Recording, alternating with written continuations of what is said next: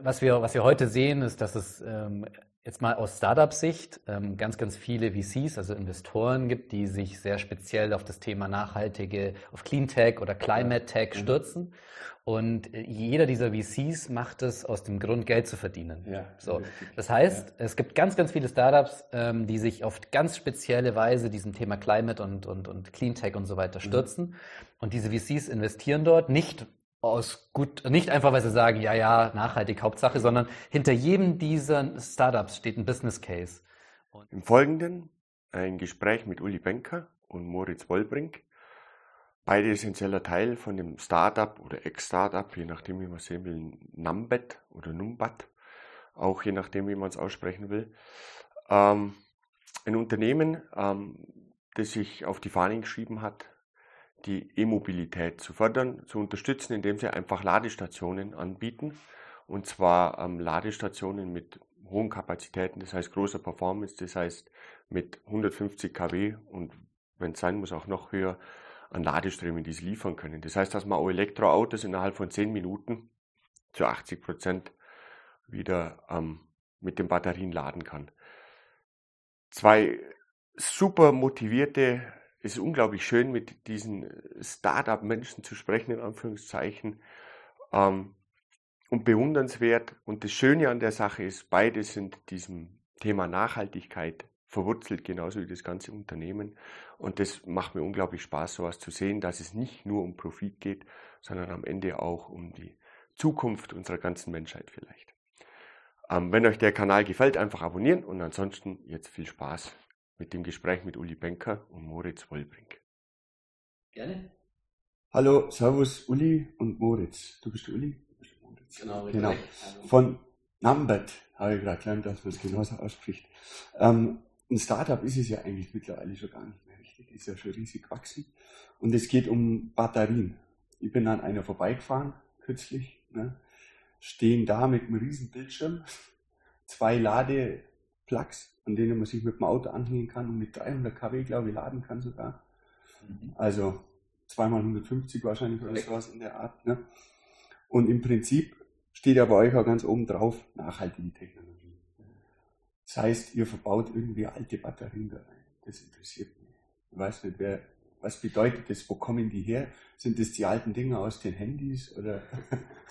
ja, genau. Also äh, äh, absolut wichtig weil das äh, ein ganz wichtiges Thema für uns ist, natürlich in diesem Gesamtkontext. Was, was wir ja anbieten, ist ja ein Produkt für die Elektromobilität, für die Verkehrswende, für die ja. Energiewende. Man kann das ja dann äh, immer noch mal sozusagen eine Ebene höher heben, wofür dann die Relevanz äh, tatsächlich sehr wichtig ist unseres Produkts. Ja. Und äh, darum ist natürlich auch wichtig, dass unser Produkt selber äh, irgendwie nachhaltig ist. Ähm, was, was wir heute sagen müssen, ist sicherlich, dass wir einfach erstmal, ja, du hast es gesagt, du bist dran vorbeigekommen. Wer ja. hier im Allgäu unterwegs ja. ist, hat vielleicht das eine oder andere System von uns, den, den Number dann auch schon mal gesehen.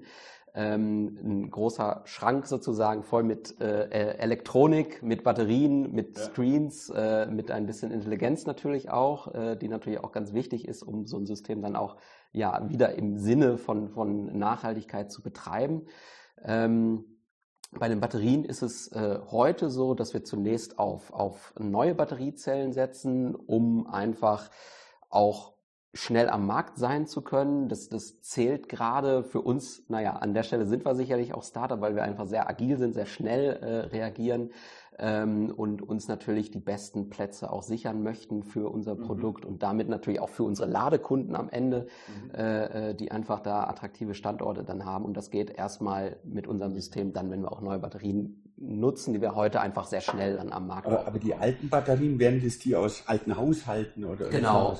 Dann, dann haben wir eigentlich, können wir das nochmal so ein bisschen äh, untergliedern fast. Ja. So, was, was passiert eigentlich dann? Dann steht das System da mit den neuen Batterien drin und äh, äh, wie kriegen wir das jetzt irgendwie nachhaltig hin? Zum einen ist es so, äh, wir haben diverse Standorte, wir haben Standorte, äh, wo die Bat äh, Batterien, also die Systeme insgesamt sehr, sehr stark beansprucht werden, weil wir da, und das sehen wir heute schon, wir haben ja seit Dezember letzten Jahres die ersten Systeme im Feld, das mhm. heißt, wir haben jetzt schon ja, ein halbes Jahr wirklich Erfahrung äh, tagtäglich, dass die Leute kommen zum Laden ähm, wo wir sehen, es gibt einfach Standorte, die sind beliebter bei, bei äh, den E-Autofahrern, andere vielleicht etwas weniger. Und das wirkt sich natürlich auch auf die Batterien aus. Das heißt, äh, wir, wir können dann schon mal nach einer gewissen Zeit, das ist jetzt natürlich nach einem halben Jahr noch lange nicht der, der mhm. Zeitpunkt dann gekommen, aber irgendwann dann hingehen und, und sagen, okay, wir haben einzelne Systeme, da sind Batterien noch relativ wenig genutzt. Da haben wir also einen, einen äh, sehr großen SOH, State of Health noch der, der mhm. Batterien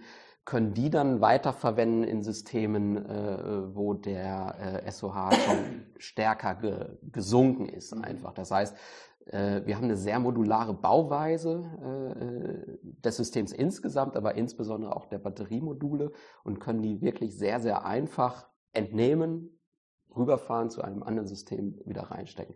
Das ist ein Aspekt, der sozusagen. Obwohl es dann beliebige ist. alte Batterien von allen möglichen unterschiedlichen Herstellern sind. Es kann ja mal Sony sein, Panasonic, genau. keine Ahnung. Im ersten Schritt noch nicht, im zweiten, und das wäre dann sozusagen die, die nächste Ebene ja. dann nochmal der, der, der Weiternutzung von, ja. von Batterien. Äh, das ist dann auch das, wo wir so von einem echten Second Life nochmal sprechen, weil die Batterien dann aus einem komplett anderen Umfeld kommen. Ähm, und äh, da ist dann natürlich eine große Aufgabe zunächst mal die Batterien auf Zellebene, das heißt die Batteriezellen äh, äh, so zu untersuchen, dass sie wirklich zueinander passen. Ähm, das geht natürlich erstmal äh, dadurch, dass ich natürlich äh, ein Batteriemodul, was dann in unserem System eingesetzt werden kann, äh, nur aus Einzelzellen zusammenstelle, die sozusagen aus derselben Quelle kommen, aus demselben Fahrzeug oder mhm. zumindest aus der aus, aus demselben äh, äh, Modell und und so weiter. Ja, also äh, vom Zelltyp her äh, gleich sind. Und äh, dann muss ich hingehen und genau diese Zellen mir anschauen, Zelle für Zelle wirklich, wie ist deren Leistungsfähigkeit, äh, wie ist deren äh, Zellspannung, desen, deren äh, State of Health und so weiter. Und dann kann ich diese äh, Batterien entsprechend charakterisieren und neu zusammenstellen. Ähm, und dann sind wir nämlich bei dem eigentlichen Aspekt, der es dann auch besonders nachhaltig macht. Wenn wir uns so ein Batteriemodul angucken bei uns, ist so. Groß ungefähr, wiegt äh, ungefähr 23 Kilo und in diesem Modul sind dann wieder äh, äh, einzelne Zellen drin. Mhm. Und dieses Modul insgesamt ist von seiner Leistungsfähigkeit halt immer nur so leistungsfähig wie die, wie die schlechteste Zelle darin. Ja? Das heißt, äh, wenn wir hingehen können und, und finden die schlechteste oder sagen wir mal die schlechten 10, 20 Prozent der Zellen, können die ersetzen oder auch dann, wenn die Batteriezellen tatsächlich von extern, beispielsweise aus einer Traktionsbatterie eines Fahrzeugs kommen, äh, und ich wähle mir da dann sozusagen die 50, 80 Prozent der besten Batteriezellen aus, stelle die neu zusammen, dann habe ich wieder eine vollkommen leistungsfähige Batterie, die nahe an den, an den äh, 100 äh, Prozent sozusagen ist äh, wieder. Ohne dass ich, und das ist eigentlich Stand der Technik im Regelfall heute, dass ich, wenn ich sehe, so ein Batteriemodul ist, ist verschlissen, dass ich es dann komplett entsorge. Ja, ähm, und das heißt leider viel zu oft heute auch, dass ich es thermisch verwerte, dass ich es, naja, am Ende einfach verbrenne, irgendwo eine Schlacke rausbekomme und die besten Fall noch im Straßenverkehr, im, im Straßenbau äh, einsetzen kann. Aber das wollen wir natürlich nicht. Mhm. Und darum gibt's da, glaube ich, noch was zu tun. Erstens wenn wir es schaffen, eben die Batterien deutlich länger einzusetzen auf Zellebene, dann haben wir schon mal sehr, sehr viel gewonnen, weil dann müssen wir nicht das äh, Lithium oder ein Kobalt oder sonstige Dinge aus der Erde holen und wir müssen nicht eine neue Batteriezelle bauen, was natürlich auch ein gewisser Fertigungs- und Energieaufwand wieder ist. Und äh, ähm, ja, wir müssen die nicht nochmal irgendwo um die Welt schiffen, was ja dann auch oft der Fall ist, sondern wir können einfach relativ lokal sozusagen die Batterien neu zusammenstellen. Was ist ein beliebter Standort? Nach einem halben Jahr Betriebszeit. Darf man das also, sagen? Aufs Allgäu bezogen. Ja. Ähm, es sind sicherlich die, die, die, die, größeren Parkflächen, wo wir stehen. Ich glaube, ein, ein, ein guter Parkplatz oder Beispiel ist heute in Sonthofen mhm. ähm, am Kaufmarkt. Oder der, die sind aber erst frisch im, am Start äh, hier am Fenepark, wer mhm. den kennt. Ähm, ja. Da stehen gleich drei Stück. Sehr nah an der Autobahn auch, große ja. Parkflächen, große Besucheranzahl. Ich vermute, dass das unser bester äh, Platz sein wird, aber das ist eine Vermutung, die kann ich noch nicht bestätigen. Mhm. Aber immer dort, wo viel Traffic ist, wo viel los ist. Ähm, sicherlich dort auch, wo viel oder wo nah an einer Bundes- oder Autobahn ist. Sonthofen ist perfekt auch für die Tourismusregion, weil dort natürlich mit der. Bundesstraße extrem viel entlangfährt, wo wir heute auch schon viele Erfahrungen haben, dass genau, äh, dass genau Touristen eben dort kurz abfahren, ähm, das ist direkt dort an der Straße und das sind dann die, würde ich mal sagen, ähm, für uns die attraktivsten Standorte. Wie gut sind denn diese ähm, Numbered-Einheiten zu transportieren? Die sind eigentlich stationär, ne? die brauchen ja irgendwo hier den Ökostrom. Ich habe das aufgenommen, genau. Ähm, braucht es besondere Vorgaben an den Anschlussplatz oder könnte könnt man sich das am Haus in die Steckdose stecken? Naja, also äh, äh, rein rein technisch betrachtet sozusagen könnte man das fast ja, tun, okay. äh, weil das ist ja dann unser großer Vorteil, ja. den wir haben und da spielt dann wieder der Batteriespeicher rein, dass wir nämlich eine Schnellladeinfrastruktur anbieten können an einem Niederspannungsanschluss. Und der Niederspannungsanschluss, das ist ja das, was jeder sozusagen zu Hause in seinem Haus, in seiner Wohnung hat. Das heißt, wir kommen mit 400 Volt da äh, wunderbar ja. zurecht man muss sich dann natürlich privat fragen, ob sozusagen diese Größenordnung ja, ja, tatsächlich sinnvoll ist. Ja. Aber äh, äh, äh, rein technisch würde es gehen. Und genau, dann nehmen wir doch lieber die Standorte, wo dann nicht nur die ein, zwei Autos äh, sozusagen in der Garage parken, das, das sondern wo dann äh, einige hundert sozusagen am Tag auch äh, vorbeikommen und dann der eine oder andere auch tatsächlich anhält, um sein Auto zu laden. Ja, ich, ich habe noch eine Frage, was völlig auffällig für mich war. Ich fahre an so einer Batterie vorbei, sehe einen riesen Bildschirm fange an nachzuschauen und lese was von Nachhaltigkeit und denke mir, ach, da brauche ich doch keinen so riesen Bildschirm auf die Batterie drauf, wenn das Ding nachhaltig sein soll. Das braucht ja Strom ja. im Endeffekt. Was ist da der Gedanke dabei? Ich glaube, wir müssen so ein bisschen noch ein bisschen ausholen, ja. weil Du, du sprichst, also witzigerweise sprichst du von dem Numbert immer als Batterie. Entschuldigung. Äh, genau. Ja. Also wir selber würden, also der Kern der Technologie ist Batterie, das ist vollkommen richtig. Ja. Ähm, wir sprechen aber natürlich in erster Linie von Immobilität, also Schnellladeinfrastruktur. Und ich glaube, von der Seite müssen wir einmal kurz kommen, um das zu verstehen, wie wir quasi unser Geschäftsmodell betreiben oder wie wir es umtreiben. Grundsätzlich ist es so, ich glaube, wir brauchen nicht über Immobilität sprechen, dass die kommt und dass das sehr schnell gehen wird, auch durch bestimmte regulatorische Maßnahmen und so weiter, ist klar.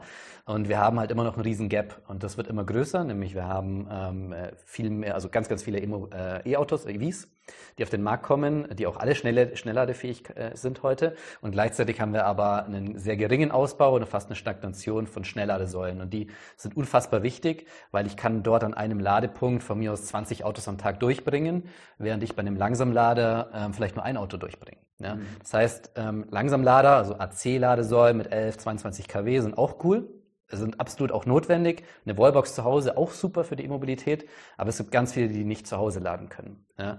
Und die müssen öffentlich laden und da ist so eine AC-Ladesäule mit 11, 22 kW eigentlich nicht genug. Also ich stehe da ewig mhm. und ähm, als selber EV-Driver finde ich es auch ziemlich bescheuert, nach drei Stunden eine Blockiergebühr zu kriegen, wenn ich mein Auto erstmal zu 30 Prozent voll habe. So, ja, das ist ziemlich, ziemlich bescheuert. Ähm, man muss sich auch überlegen, aber es ist jetzt vielleicht hat nichts damit zu tun, aber trotzdem, wir plaudern ja. Wenn ich heute sehe, dass AC-Ladesäulen nachts komplett alle leer stehen, ähm, ist logisch, weil ich kriege eine Blockiergebühr. Also da sollte man auch ein bisschen dran denken. Muss ich nachhalten, was ist die Blockiergebühr? Ich weiß, dass ihr, ihr habt aber noch keine Ah, komm, oh, das, ah, jetzt, jetzt haben wir dich, hast, hast du dich geoutet, oder? So die Quatsch.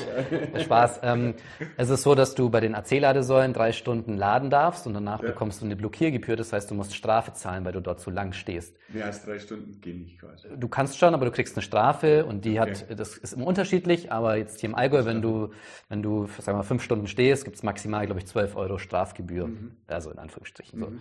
Und das ist auch der Grund, warum heute die, die AC-Ladesäulen, was eigentlich cool wäre, über Nacht leer stehen. Wo du sagst, hey, über Nacht kann ich dort laden, mein Auto ist voll am nächsten Tag. Genau. Und das ist, ist jetzt vielleicht ein kleiner Exkurs, hat nichts mit uns ja. zu tun. Ich will nur sagen, dass es viele Probleme bei der Immobilität gibt. Und das ist eins. Das andere ist, dass es zu wenig Schnellladesäulen gibt, weil wir ganz viele mhm. Ladepunkte, die sehr schnell Autos durchbringen, benötigen. Mhm. So, und jetzt kommen wir zu dem Problem und jetzt kommen wir zum Kern der Technologie der, der Batterie, ist nämlich, dass wir heute, was die Netzanschlusskapazitäten angeht, bei fast allen Standorten, wo wir heute sind, diese Anschlusskapazität nicht ausreichen, um 300 kW an Ladeleistung oder auch mehr, wenn ich mehrere Ladepunkte habe, zur Verfügung zu stellen. Unser Beispiel hier im Allgäu ist ja ähm, unter anderem in Feneberg. Mhm. Und wir haben einen Markt, der eine Anschlussleistung von, keine Ahnung, ganz unterschiedlich, aber sagen wir mal, um es einfach zu machen, von 100 kW. Und diese 100 kW benötigt er schon selber für seinen Betrieb der Maschinen, äh, diese Leistung, äh, zumindest irgendwann am Tag, vielleicht im Peak mal oder im Jahr, gerade im Sommermonaten, wenn die Kühlung angeht. Ähm, das heißt, er hat immer wie ein bisschen Restkapazität, aber trotzdem viel zu wenig, um 300 kW zu ermöglichen. So. Und, mhm. und jetzt kommen wir zum Problem, die 300 kW sind selbst ähm, bei einer Erhöhung des An Anschlusses gar nicht da teilweise und mhm. in den meisten Fällen sogar. Und jetzt haben wir ein Problem. Jemand möchte schneller Infrastruktur aufbauen, aber netzseitig keine, keine Chance, nicht möglich. Ähm, es kann sein, dass es an einem Standort tot ist, also dass es auch gar keine technische Möglichkeit mhm. gibt. Und dann gibt es die Möglichkeit eben über eine Mittelspannungsleitung, einen Transformator und so weiter, diese Leistungen bereitzustellen. Kostet richtig viel Geld. Also wir haben so, ich würde es fast äh, Abgebote nennen, weil teilweise hat so ein Netzbetreiber jetzt auch nicht unbedingt, ich sage das jetzt mal so, Bock, tatsächlich das zu machen, weil gerade in den Städten, wenn da mal 100 Meter gebuddelt werden muss, dann mhm. überlegt man sich das vielleicht. Mhm. Das heißt, wir haben Abgebote, nenne ich es mal, bekommen, äh, nicht wir, sondern unsere Kunden von 500.000 Euro für sowas, für so eine Umsetzung. So. Ja. Und da muss ich kein Ökonom sein, um zu wissen, das ist ein Return of Invest nie da. Keine Chance. Über Charging werde ich es nie verdienen. Und das ist ein, ein Punkt jetzt, hat, äh, was man sich auch merken muss meines Erachtens, dass man an vielen Standorten alleine über das Thema Charging heute und in den nächsten Jahren kein Geld verdienen wird, sodass man das refinanziert. So. Mhm. Ich komme gleich zum Thema Screens nämlich mhm. dazu. Und, ähm, und wir wiederum mit dem Batteriespeicher als Kerntechnologie können an diesem Markt installieren, ähm, sind im Niederspannungsnetz am Hausanschluss dran, nehmen die freien Kapazitäten, die meistens da sind, und verzeih mir, ich bin, ich bin kein Techniker, ich erzähle es flapsig unseren Kunden. Wir laden langsam den Batteriespeicher auf und geben ultraschnell ab. Mhm. Technologisch steckt da was anderes dahinter, aber um es einfach zu erklären, äh, für die Technologie, wo der Batteriespeicher, was der übernimmt. Mhm. Und das ist natürlich ein, ein Riesenpfund, ein USP, zu sagen, hey, wir können jeden Standort äh, ausrüsten mit einer Schnelladeinfrastruktur. Und ähm, und jetzt kommen wir zu den Screens, also long, long story short. Ja. Aber man muss es erklären, dass du es verstehst. Ja, ja. Das heißt, ähm, unser System, natürlich die Batterien, ist auch nicht günstig. Äh, immer noch günstiger als diese ganzen Umbaumaßnahmen. Aber auch für uns gilt, nur durch Charging würden wir das wahrscheinlich auf viele Jahre nicht wieder rückwirkend verdienen. Und da kommen zwei Themen mit dazu. Das eine Thema ist, die, sind die Screens, die du angesprochen hast, die wir benötigen, damit wir auch eine Refinanzierung bekommen. Da mhm. läuft, läuft dann auch Werbung, also Thema Advertising. Wir nennen das Digital of Home. Das heißt, wir können über diesen Kanal Geld noch zusätzlich verdienen, mhm. was wir halt benötigen, äh, um E-Mobilität zu schaffen. Also es ist für uns ähm, nicht Mittel zum Zweck, aber es ist sehr, sehr wichtig für uns, weil wir können dann eben diese Standorte umsetzen, wo andere nicht hingehen und nicht hinkommen. Ein dritter Baustein, den ich jetzt vielleicht kurz aufreiße, aber vielleicht äh, später noch detailliert Moritz darauf eingehen kann, sind die Themen, die wir mit dem Batteriespeicher in die andere Richtung schaffen, nämlich das Rückspeisen ins Hausnetz, wo wir dann Energiethemen, Energy Services haben, die wiederum positiven Einfluss auf, ähm, auf die Netze haben, auf das Netz haben, Hausnetz, aber auch einen Einsparungsfaktor haben, wo wir auch Geld verdienen können. Mhm. So, sehr, sehr lange Antwort, aber es ist wichtig, dass man diesen Kreislauf versteht, mhm. das Problem versteht. Das heißt, wo kommen wir her? Was machen wir mit der Batterie? Wieso machen wir mit Screens? Damit wir eben unseren Ansatz refinanzieren können. Und ich sage das jetzt auch immer flapsig, kein Mensch würde auf die Idee kommen, in Sulzberg eine Schnellladeinfrastruktur aufzubauen. Mhm. Weil die Kosten sind viel zu hoch und der Bedarf und der Need wird in den nächsten Jahren dort nicht so da sein dafür. Und wir tun es trotzdem, weil wir eben über diese verschiedenen Kanäle ver verfügen. Ihr könnt ja die Batterie dann auskalieren quasi, die in Sulzberg steht. Die braucht ja vielleicht weniger Kapazität als eine andere. Ich finde diese Idee mit diesen alten Batterien super. Gibt es da irgendwelche ähm, zukünftigen Ziele, das in Haushalte zu bringen? Hey, ich habe selber eine Batterie im Keller und ich, mir ist es sowieso ein bisschen Rätsel, warum jetzt die Kapazitäten im Haus so viel mehr kosten als die Kapazitäten im Auto. Scheinbar hat wahrscheinlich tausend Hintergründe. Als Automatisierer sollte ich wissen, dass es wahrscheinlich an der Art der Produktion liegt. Die kann, kann da aber vielleicht auch an der Leistungsfähigkeit, kann da aber, habt da aber keinen genauen Einblick. Habt ihr da ein Ziel? Mit, mit Numbet in die Haushalte zu gehen und dann Altbatterien quasi also kein, jeder wäre doch kein autark. Ne? Und dann ja. kommt ein Anbieter und sagt, dann nimm 200 kW, die kosten so viel wie die 50 beim anderen. Ist, ist unser Ansatz momentan nicht, und, und da können wir eigentlich nochmal genau auf das eingehen, was, ja. was der Uli gerade gesagt hat, ne? dass, dass äh, unser Produkt dadurch Sinn ergibt, dass wir diese Kombination hinkriegen aus mhm. Batteriespeicher eben, nachhaltigem Second Life Batteriespeicher, äh, dann den Screens und dem Thema Laden, ja, weil wir darüber ja dann einfach öffentliche Standorte, in aller Regel öffentlich zugängliche Standorte realisieren können, die auch ein Wettbewerber von uns, der Ladeinfrastruktur anbietet, niemals auf seiner Liste hätte, weil er, dieser Standort aus verschiedenen Gründen gar nicht attraktiv ist, weil der Netzanschluss nicht ausreicht, äh, weil die erwartete Anzahl an E-Fahrzeugen in der Umgebung nicht ausreicht und so weiter.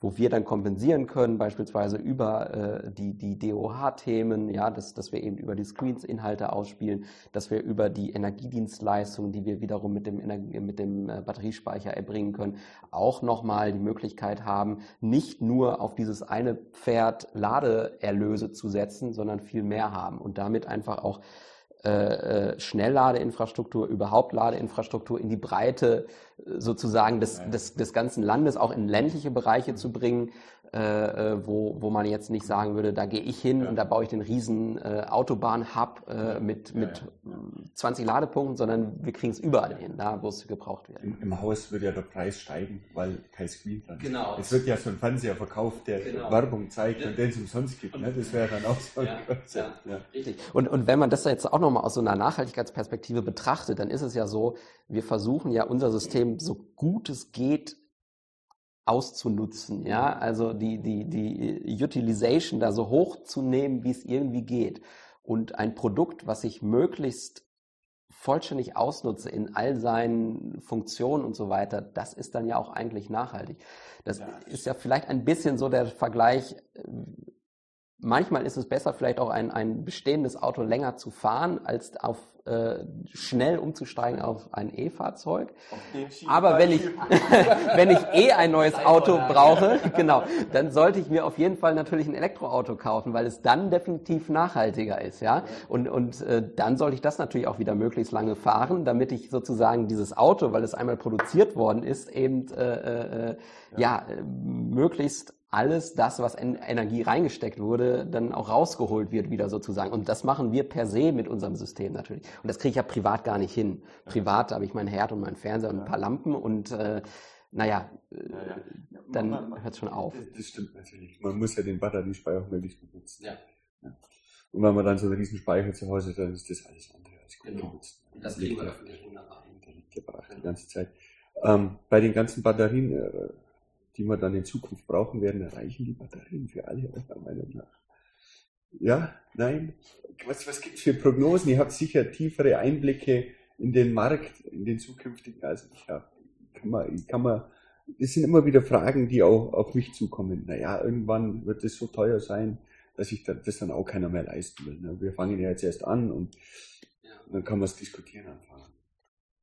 Ich glaube, da haben wir eher gegenteilige Effekte. Also nicht, dass ja, wir teurer werden, sondern dass wir wirklich günstiger werden. Äh, aus dem Grund, den wir jetzt schon mehrfach genannt haben, dass wir halt Batterien grundsätzlich erstmal länger bauen. Und dann sind wir wieder bei der, ich habe vorhin mal ganz kurz gesagt, so unser System ist natürlich auch irgendwie intelligent. Das heißt, äh, wir, wir haben eine intelligente Steuerungselektronik drin, die eben auch diese Services, die wir mit dem System anbieten, die verschiedenen Energieströme, die rein und rausgehen, eben intelligent managt, äh, ja, auch Prognosemodelle mit reinbezieht und so weiter, wann erzeuge ich meinen PV-Strom ja, und so weiter, ja. so dass ich auch diesen PV-Strom möglichst gut äh, gespeichert bekomme in meinem System, weil dann haben wir ja auch den ganz kurzen Loop, dann kommt die Sonne vom Dach vom Fehneberg, geht durch die, sagen wir mal, 10 Meter Leitung in unsere Batterie hinein und von da wieder weiter in das Fahrzeug. Und effizienter kann ich ja nicht selbst erzeugten Strom tatsächlich nutzen. Ja. Ne? Also auch das ist ja ein, durchaus ein Effekt. Ich muss ihn halt nicht äh, von der Nordsee, von der Offshore, vom Offshore-Windpark ja. runterbringen durch äh,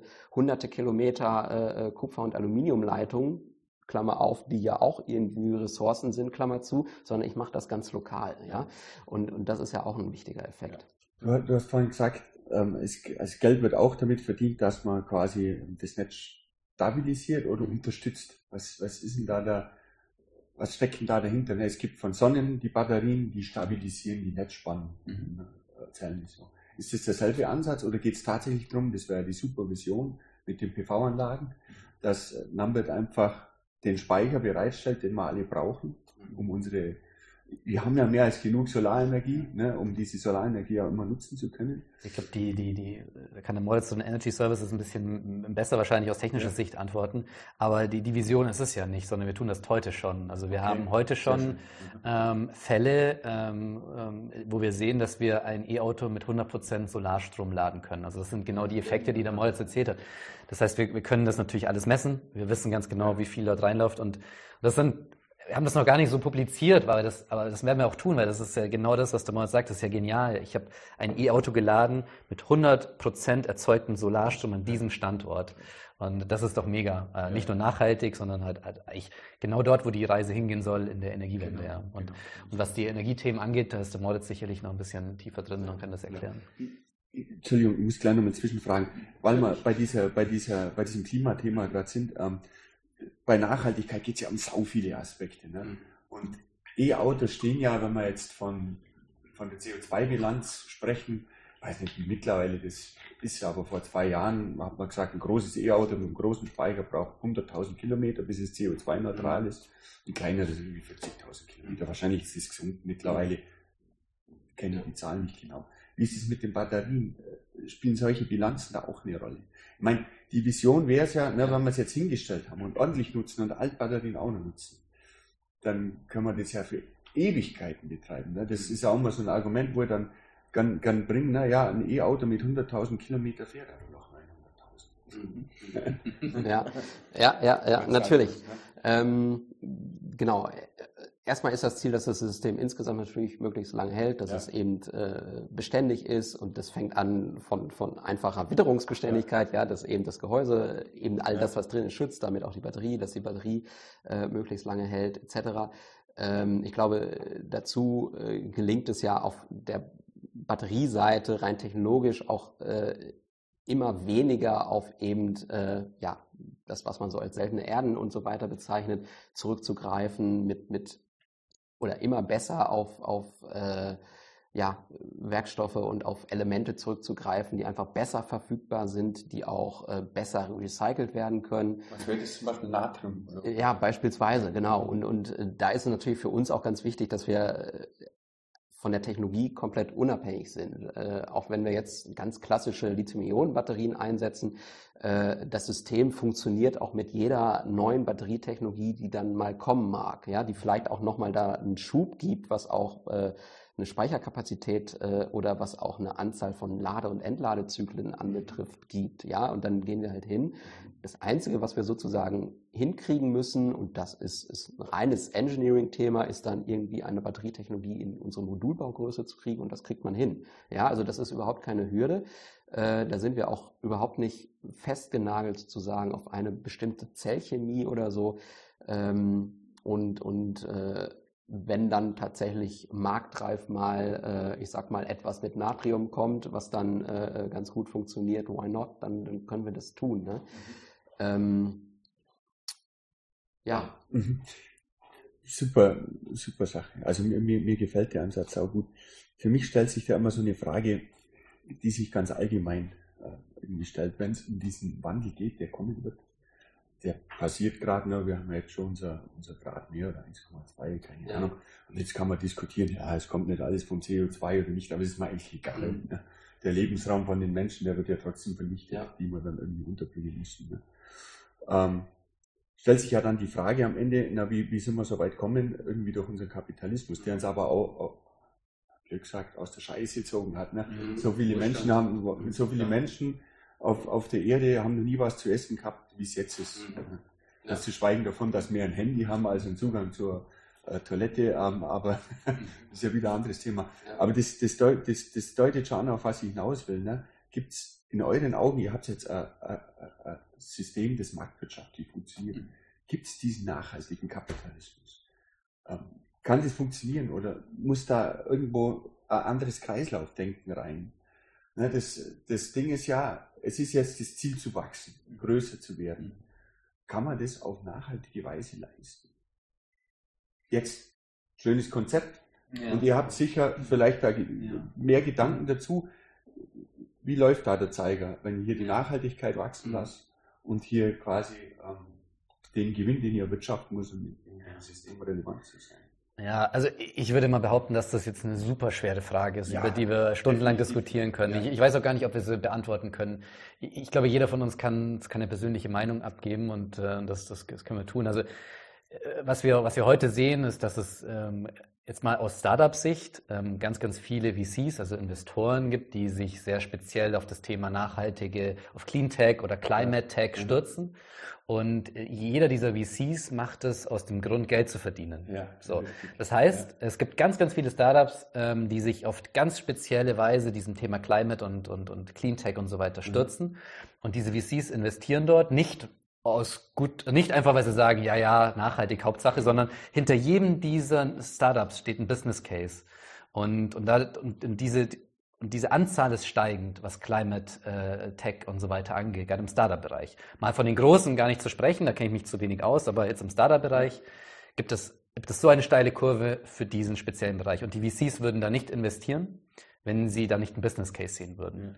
Und ähm, das bedeutet aus meiner Sicht, dass es das schon gibt. Dass es für Climate Tech, Clean Tech, für Ein Business Case einen Business Case gibt, der aber einen positiven Einfluss auf, auf die, die Umwelt hat, auf, auf was auch immer. Teilweise auch geht es um soziale Gerechtigkeiten. Es hat auch ein bisschen was mit Nachhaltigkeit am Ende zu tun.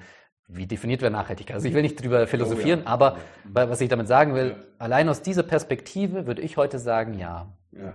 Das geht. Geht. Das, das, kann, das, kann ich, das kann ich sehr gut nachvollziehen.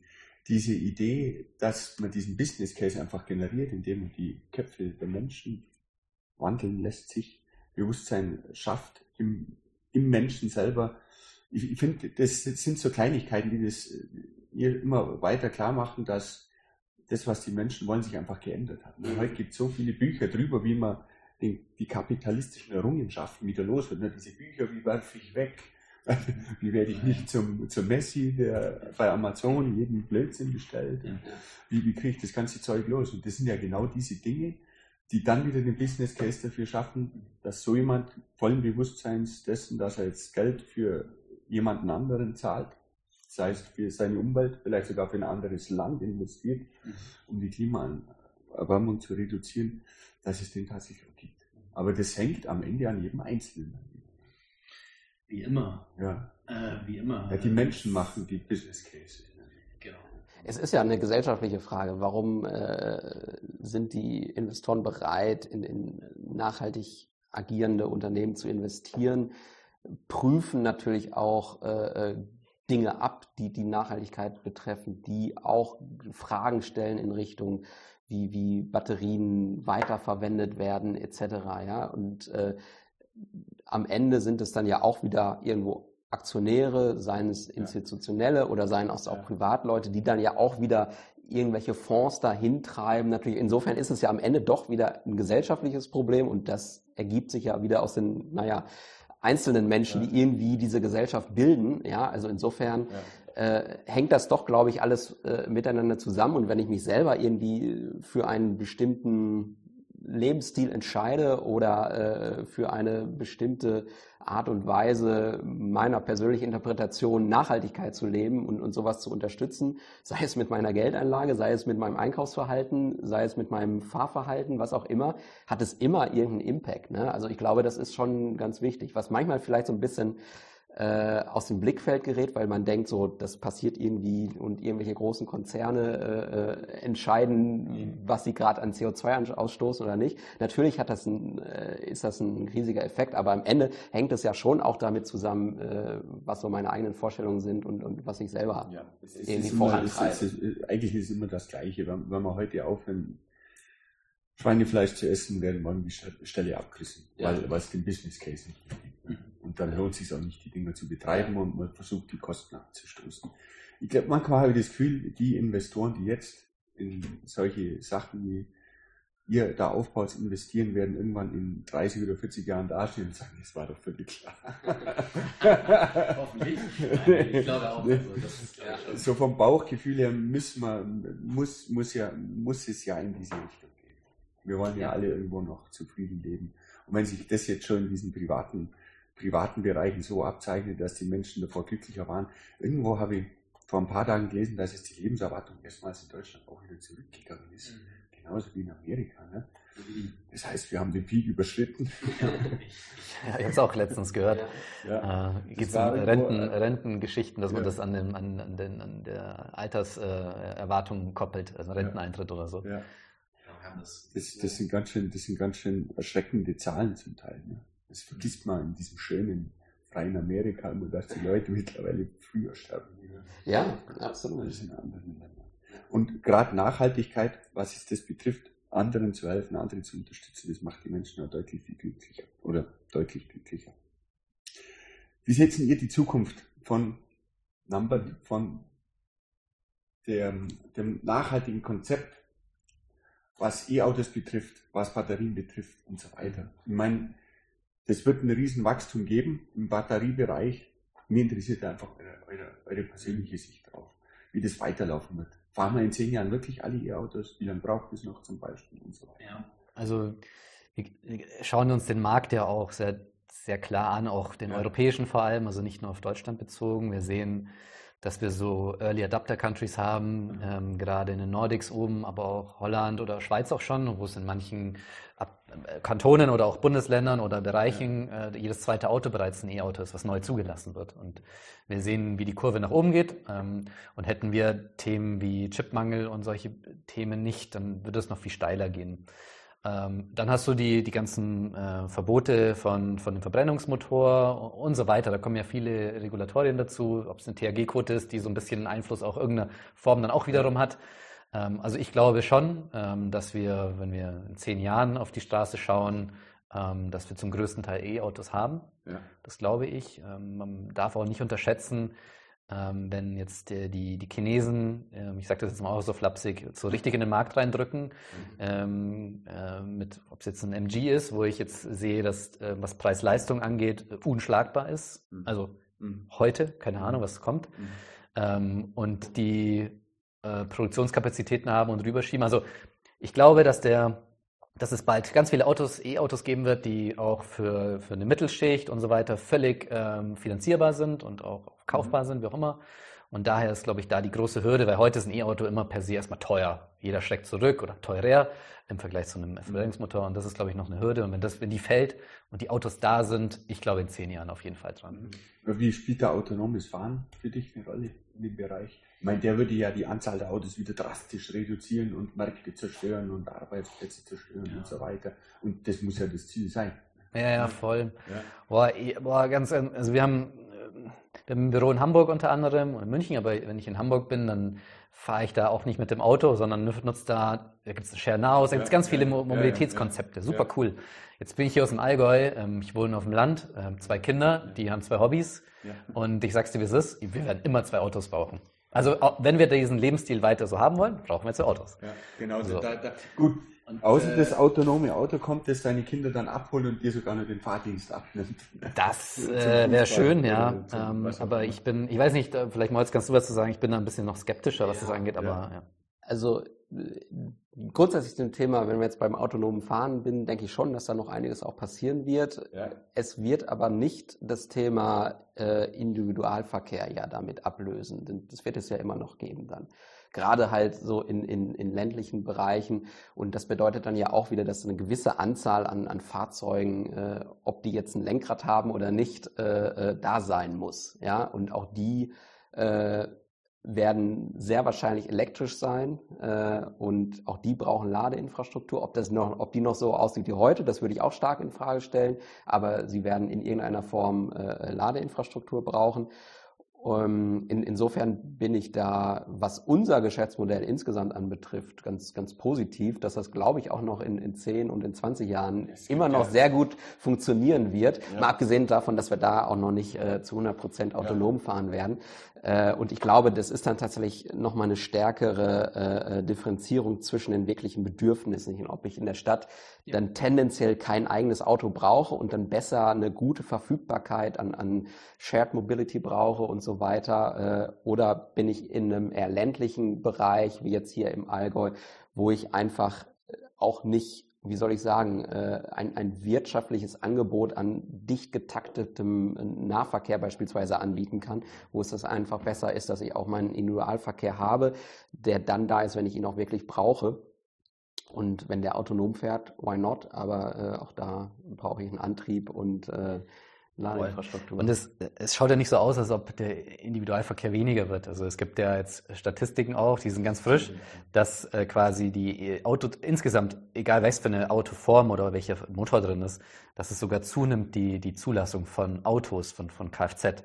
Und was ich auch spannend finde, weil wir reden ja immer über so die, die, die junge, die Generation, die jetzt nachkommen, ähm, die die Zulassung, nicht die Zulassung, sondern die Führerscheinprüfungen beziehungsweise die Führerscheine, die ausgegeben werden, verändern sich nicht. Also es gibt keine Delle, es gibt kein, kein Nachlassen von neuen Menschen, die Führerschein machen.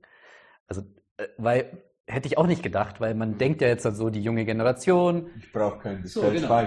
Genau, und das, das kriegt man ja auch über die Medien so ein bisschen, wo man sagt, ja, die Jungen, die brauchen das nicht mehr, aber anhand der Statistiken sieht man das heute nicht. Fand ich auch spannend, also völlig wertfrei, aber ich fand es einfach nur auch interessant. Gut, das, das, ich meine, es ist ein schwieriges Thema. Das sind ja alles jetzt Meinungen, ne?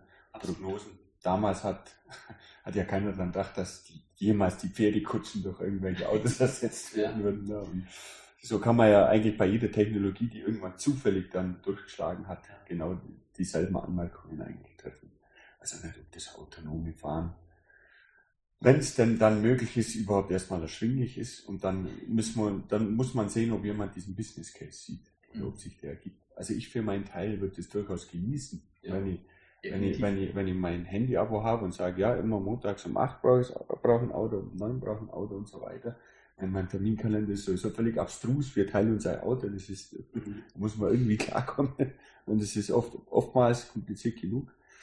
Ähm, aber wenn es diese Möglichkeit gäbe, dass ich quasi sorgenfrei ähm, mich transportieren lassen kann, würde ich das sehr schön finden. Also diese Visionen, die genieße ich immer sehr. Stellen wir vor, wie dann irgendwann mal mit 70 oder keine Ahnung. Schauen wir mal, wann es kommt. Also es Ja. gibt ja schon die ersten Ansätze auch von, von verschiedenen Anbietern in München oder wo auch immer, wo schon Ja, also die, 3 fahren, oder die, so. fahren, die fahren ja jetzt eigentlich schon zuverlässiger als die Menschen. Wenn ich dann autonom fahre als Fahrzeug sozusagen, dann, dann habe ich auch die Chance, einfach durch eine viel bessere Fahrzeug-zu-Fahrzeug-Kommunikation auch einfach Verkehrsraum viel dichter zu belegen und so weiter. Und dann können wir wieder bei der Nachhaltigkeit sein. Ich kann Flächenversiegelungen zurücknehmen und so, weil ich eben nicht mehr die großen Flächen brauche für Reaktionszeiten, die ich beim Menschen mit einplanen muss und Ampeln etc. Also die Vision ist da, glaube ich, ganz, ganz positiv äh, in meinen Augen. Ja, das, das, das fühlt sich gut an. Was ist denn das, was in diesem gesamten Kontext, wenn jetzt ein junger Mensch bei euch anfängt, was muss der mitbringen? Was wünscht ihr euch für eine Einstellung von dem jungen Menschen? Auf der einen Seite, ähm, wie würdet ihr denjenigen dann prägen auf der anderen Seite? Was ist die Vision für die Jugend, Ja. um erfolgreich und glücklich zu sein? Ähm, gar keine leichte Frage, aber ich würde es mal so beantworten, dass die meisten, die Jungen, ähm, was ist jung, auch Perspektive, aber die meisten Jungen, die bei uns anfangen, das tatsächlich aus einem Nachhaltigkeitsgedanken tun und machen. Ja, Das sehen wir gerade insbesondere bei Ja. Werkstudentinnen und Studenten. Ähm, ich will es jetzt nicht pauschalisieren, aber gerade Ja, bei den jungen Leuten da trotzdem ist 10% dieses Thema. Nachhaltigkeit, ähm, steht das auch ganz, ganz weit oben. Ähm, natürlich das Thema Startup zieht auch viele an, ähm, Mhm. einfach weil es einen anderen Charakter hat als ein Konzern, als ein Corporate. Und was wir halt auch sehen, dass, dass viele, die bei uns anfangen, auch ähm, wenn die davor berufstätig waren, auf einen Teil ihres bisherigen Gehaltes verzichten, also mit weniger zu Numbert oder Numbert kommen, ähm, um, um an dieser Vision auch der Nachhaltigkeit mitzuhelfen. Also es ist wirklich so, und das klingt, klingt so ein bisschen, naja, das sagt er halt so, aber es ist das, was ich wiedergeben kann, weil ich spüre das so selbst, aber auch mit jedem, den ich spreche, äh, ist das ein, ein Teil, der, äh, wo er sagt, deswegen bin ich bei Numbert. Finde ich toll, dass dieses Bewusstsein so weit geht, dass man auf Geld verzichtet. Das ist richtig. Ja. Und das sind auch dann die Richtigen. Die sagen, okay, ich verdiene zwar jetzt weniger, aber ich habe irgendwie einen Purpose, ich habe was. Nachhaltiges und ich arbeite an einem Thema, was zukunftsorientiert ist. Und ähm, ja, da bin ich auch leidenschaftlich, aber das ist tatsächlich so. Ja, Ja. Das ist cool. Ja. Das kann ich nachvollziehen. Wie siehst du das? Ich kann das nur unterstreichen. Also ich sehe das genauso und das ist auch meine persönliche Erfahrung mit, mit Bewerberinnen und Bewerbern und, und auch meinen Mitarbeitern, die sagen, ja, ich suche nach einem Job, wo ich sehe, das ist irgendwie sinnvoll, ja, aus Nachhaltig- Nachhaltigkeitsaspekten, ist zukunftsträchtig und äh, dann natürlich zusätzlich diese klassischen Start-up-Merkmale, dass wir einfach äh, äh, flache Hierarchien, sehr, sehr eng miteinander vernetzt sind auf allen Ebenen, zwischen allen Abteilungen und so weiter. Ja, nicht jeder sozusagen in seinem Kasten sitzt Ja. und, und so ein bisschen seinen Job äh, per Stellenbeschreibung macht, sondern sich Dinge ja auch einfach noch fügen, jeder noch selber die Möglichkeit hat, auch Dinge mitzugestalten und so weiter, wie dann sein eigener Job auch wirklich aussieht. Und das ist für viele auch ganz, ganz wichtig, ne? nicht in so ein Korsett gezwängt zu werden. Ähm, genau, und ja, wie gesagt, tatsächlich das Nachhaltigkeitsthema äh, zählt äh, absolut für viele. Ja. Ich, ich bin ganz begeistert, dass ihr dieses Pauschalargument des mehr Geldes eigentlich äh, ganz einfach jetzt gerade widerlegt habt mit dem Gegenbeispiel, dass der Trend in, in, in irgendeine andere Richtung geht, die nicht nur das, ähm, ja, das Geld anhäufen des Einzelnen unterstreicht, sondern tatsächlich auch noch andere Aspekte mitbringt. Finde ich eine super Sache. Vielen Dank für das Gespräch. Hat mir richtig Spaß gemacht. Ähm, ja, ich wünsche euch und Lambert so viel Glück, wie man nur haben kann. Ich denke, das ist eine schöne Idee und jeder, der sich in die Richtung bewegt, ähm, glaube ich, dem gebührt jeder Support und auch jeder Respekt. Es ist gerade eine Umschwungszeit, es traut sich nicht jeder. Es gibt sichere Pferde, auf die man setzen könnte, oder man macht ein Startup und legt Genau, los. Ne? Und das, das, das kann ich nur mit viel Respekt be- belegen. Super. Vielen Dank. Dankeschön. Ja, Ja. danke auch.